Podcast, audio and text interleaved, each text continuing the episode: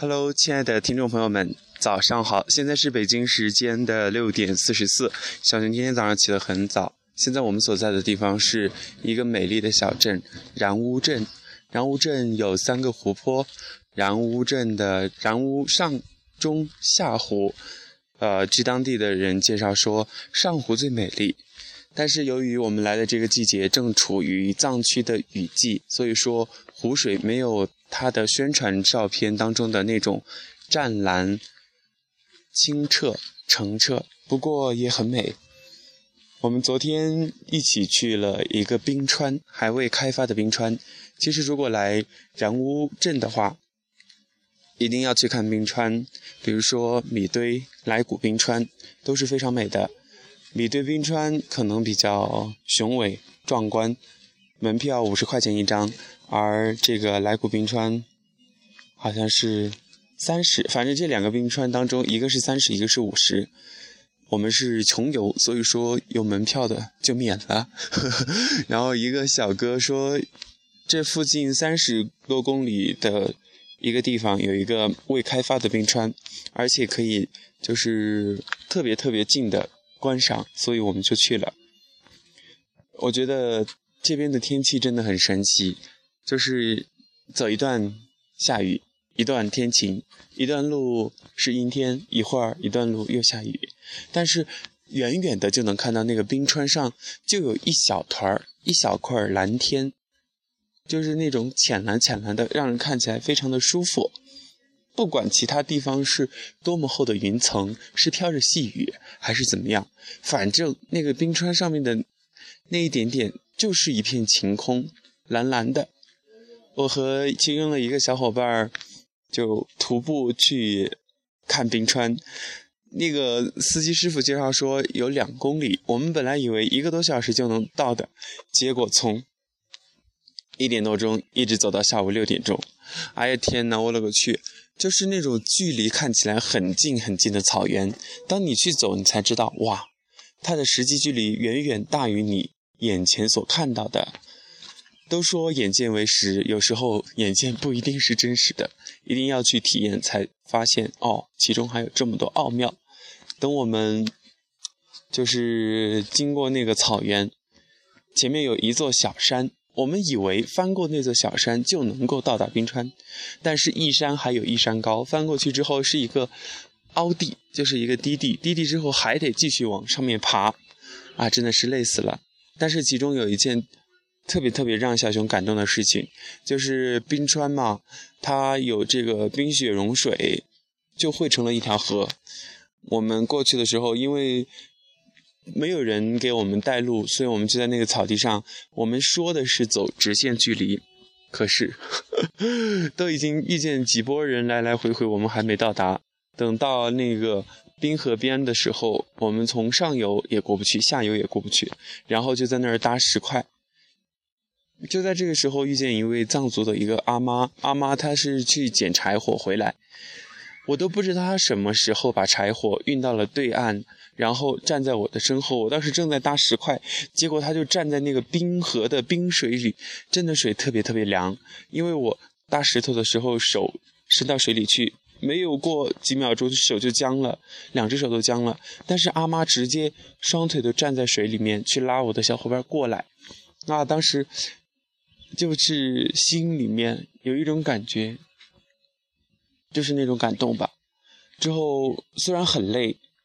是高原嘛，但是我还是帮他把那一捆柴火搬到了家里边儿，所以他就特别特别热情，邀请我们去他的帐篷里面做客。虽然他不会说汉话，我们也不会说藏语，但是我们都，嗯，把最真诚的微笑给对方。他的帐篷里边非常的温暖，嗯，我们刚开始以为他是一个人，但是他。应该是和她的丈夫一起在这边放牧。她会说简单的几个汉语，比如说吃，她让我们吃糌粑和酥油茶，让我们做，给我们倒开水。帐篷里非常暖和，出来之后就觉得特别冷。然后他还说牛，意思就是他们是在这边扎帐篷放牛的。等到这个季节过去了，然后他们又要迁徙到别的地方。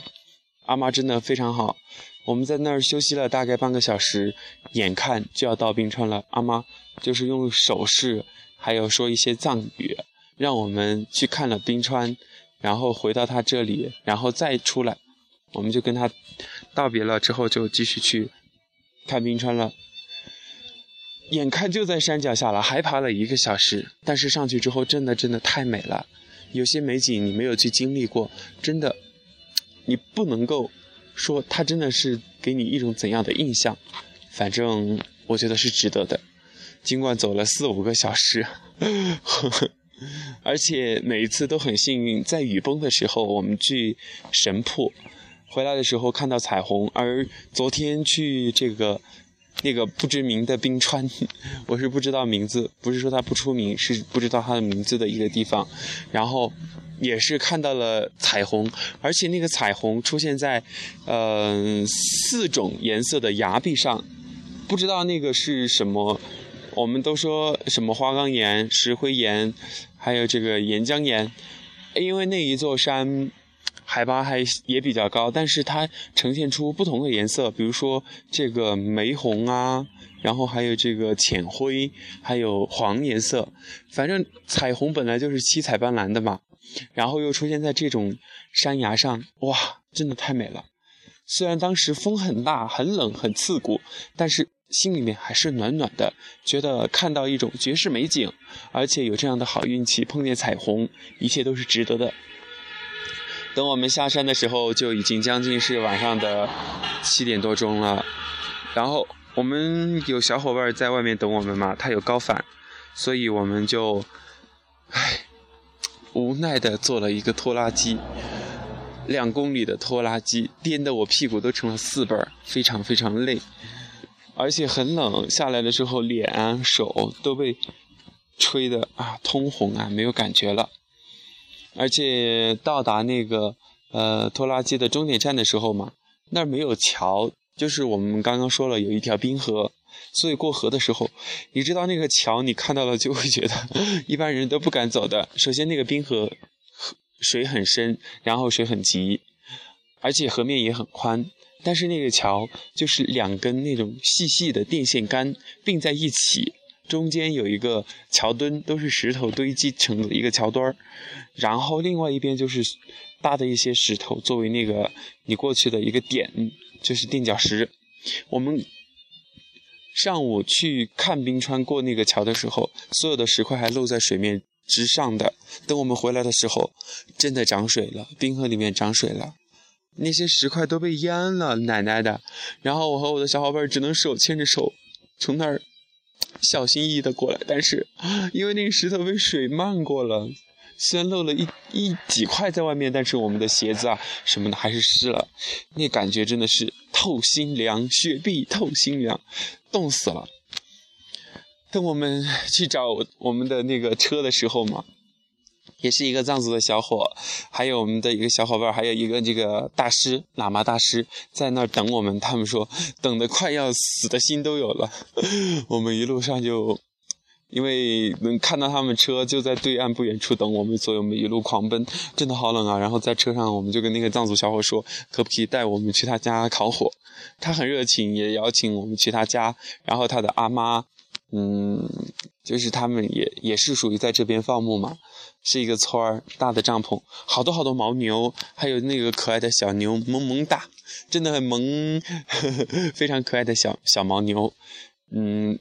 这个藏小伙和他的阿妈呢，也是给我们吃糌粑呀，一些青稞，糌粑就是青稞面，嗯，把它磨成粉，炒熟之后直接可以吃的。然后吃的方式就是给你把那个青稞面倒在碗里，然后你加开水，然后用手指拌拌拌拌拌成粘稠状，然后就用手做筷做筷子 往嘴里塞，反正特别好吃。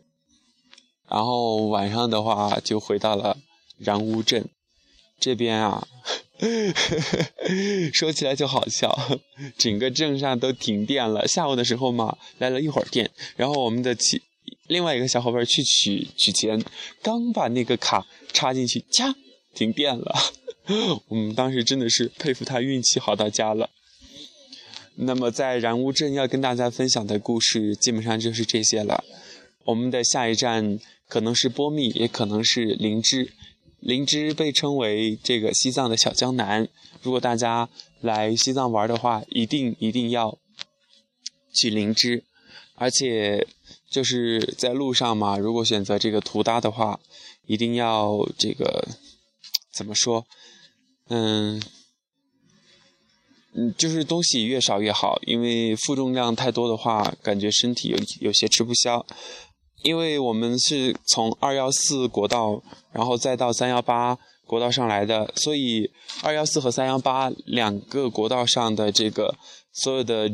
不管是图搭的，还是这个背包客，还是骑行的，汇集到一起住宿的地方就特别难找。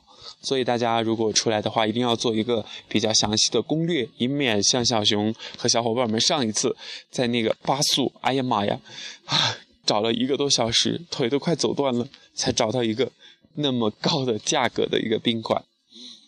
好吧，今天的节目就跟大家一起分享到这里，感谢大家收听，我是小熊。这里是指尖流年西藏行，咱们下期节目再见。